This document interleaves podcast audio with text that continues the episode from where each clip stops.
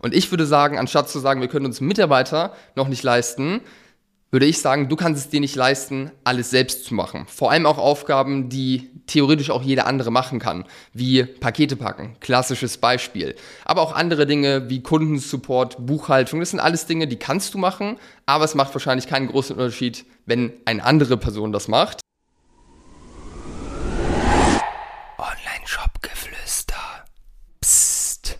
Hallo und herzlich willkommen. Und ich möchte heute mit dir fünf fatale Denkweisen teilen, die ich immer wieder beobachte bei Online-Shop-Betreibern, die einfach dein Wachstum hindern. Und wie wir es von uns kennen, legen wir direkt los. Fatale Denkweise Nummer eins ist, dass deine Werbeausgaben Kosten sind. Ja, oder du sie als Kosten betrachtest. Das sehe ich immer wieder und ist ja auch faktisch richtig. Werbeausgaben werden ja auch als Kosten verbucht ähm, und sind ja auch eine Ausgabe.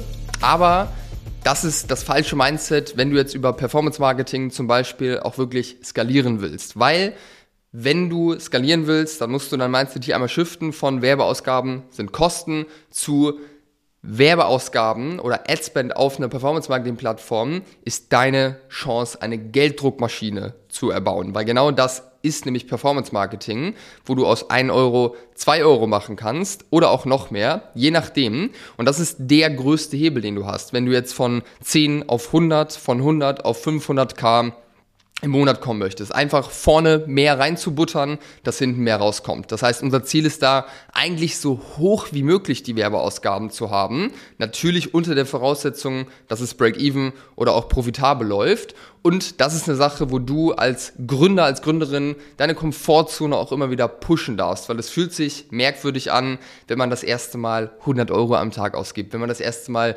1000 Euro am Tag ausgibt oder noch mehr. Und da muss man sich einfach immer wieder challengen und äh, das einfach mal ausprobieren, wenn die Voraussetzungen stimmen, weil wie gesagt, das ist der Hebel für dein Wachstum. Und denk dran, der größte Umsatzhebel, den du hast, ist es, diesem Podcast eine 5-Sterne-Bewertung zu geben und vielleicht ein paar nette Worte zu schreiben oder deine Frage einfach äh, in die Bewertung reinzuschreiben. Dann gehe ich darauf auch gerne ein. Ich danke dir, das bedeutet mir sehr, sehr viel. Zweite Denkweise, die mir immer wieder über den Weg läuft, die wirklich fatale Folgen hat, ist so das Mindset, wir holen uns einfach eine Agentur, dann läuft's. Ja, vor allem bei Themen, die komplexer scheinen wie Performance Marketing, Creative Erstellung äh, und solche Geschichten. Und das ist eine Sache, wo ich sage, grundsätzlich, Agenturen können auf jeden Fall Sinn machen und wir holen auch in vielen äh, Projekten Agenturen mit ins Boot. Und ja, dann kann es auch noch krasser laufen und es kann ein krasser Hebel sein. Aber was ich häufig sehe, ist, dass Brands Agenturen mit ans Boot holen um, um so Verantwortung abzugeben. Weil sie selbst sehen, hey, das ist eine schwierige Aufgabe und sie wollen dann einfach sagen, okay, hier, da habe ich jetzt jemanden, der wird dafür bezahlt, der sorgt dafür, dass es läuft. Ähm, und gerade bei kleinen Brands ist es halt fatal, weil halt so viele Sachen angefasst werden müssen, dass es halt anfängt zu laufen, dass auch eine Agentur in den meisten Fällen keine Lösung ist. Das ist auch genau der Grund, warum das Thema wirklich Dauerthema bei uns ist. Also wirklich 90 Prozent der Interessenten bei uns, die haben sich schon die Finger verbrannt an Agenturen. Und ähm, ja, grundsätzlich kann jetzt nicht nur die Größe, sage ich mal, entscheidend sein, warum man jetzt diese Verantwortung abgibt, sondern auch, wenn man vielleicht Glaubenssätze hat, Angst hat, ein Team aufzubauen, wenn man jetzt wirklich schon äh, siebenstellige Jahresumsätze, sage ich mal, macht und bisher viel mit Agenturen gearbeitet hat, weil da ist eben super wichtig auch oder kann ein krasser Hebel sein, einfach auch in-house ein Team aufzubauen, weil du eben kostengünstiger als mit Agenturen äh, dein ganzes Marketing aufbauen kannst, die komplette Kontrolle bei dir hast, alles effizient gestalten kannst, alles aus einer Hand kommt auch äh, sozusagen, auch von der Kommunikation her und du vor allem in dem Driver Seat bist und die Kontrolle hast über das, was passiert. Von dem her nicht Verantwortung an Agenturen abgeben, Selbstverantwortung übernehmen, auch wenn Agenturen mit drin sind, Dinge noch anfassen, mit reingehen, mit nachdenken. So musst du es auf jeden Fall machen.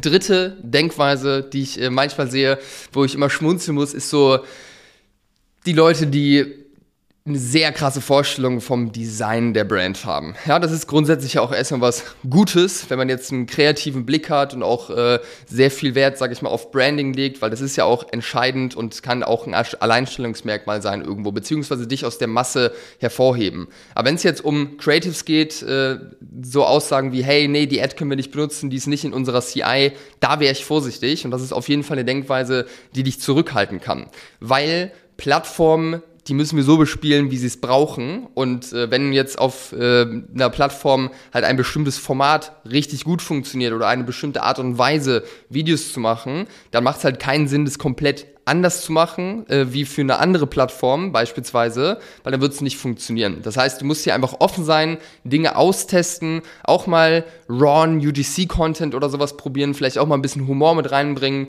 wenn das irgendwie zu deiner Brand auch passt und auch mal bewusst Regeln brechen, ähm, weil du wunderst dich, da sind dann höchstwahrscheinlich auch Sachen dabei, die noch besser funktionieren werden, als wenn alles perfekt in deinem CI, sage ich mal, drin ist. Das heißt, da darfst du dich öffnen und so ein bisschen den Perfektionismus ablegen, weil am Ende machen wir Marketing, dass es funktioniert, dass es äh, konvertiert und der Weg dahin, der kann super Hochglanz mit CI abgestimmt sein, der kann aber auch ganz anders sein. Von daher da einfach offen sein. Das ist super wichtig. Denkfehler Nummer vier ist so das Mindset Mitarbeiter, die können wir uns noch nicht leisten. Ähm, natürlich holst du dir keine Mitarbeiter, wenn du 0 Euro Umsatz machst, wenn du gerade erst gestartet bist und äh, komplett, sage ich mal, erst in der Mache bist, dann macht es keinen Sinn. Aber wenn du ein gewisses Grundrauschen, sage ich mal, erreicht hast und so die ersten Schritte gegangen bist und merkst, hey, da ist ein Product Market Fit vielleicht, da kommt einfach Wachstum rein, es wird immer mehr, dann muss dir bewusst sein, dass du der Engpass bist. Du bist so lange der Engpass, bis du ein Team um dich herum aufgebaut hast von Leuten, die es drauf haben und die dir auch Arbeit und Verantwortung abnehmen können. Und ich würde sagen, anstatt zu sagen, wir können uns Mitarbeiter noch nicht leisten, würde ich sagen, du kannst es dir nicht leisten, alles selbst zu machen. Vor allem auch Aufgaben, die theoretisch auch jeder andere machen kann, wie Pakete packen, klassisches Beispiel. Aber auch andere Dinge wie Kundensupport, Buchhaltung, das sind alles Dinge, die kannst du machen, aber es macht wahrscheinlich keinen großen Unterschied, wenn eine andere Person das macht.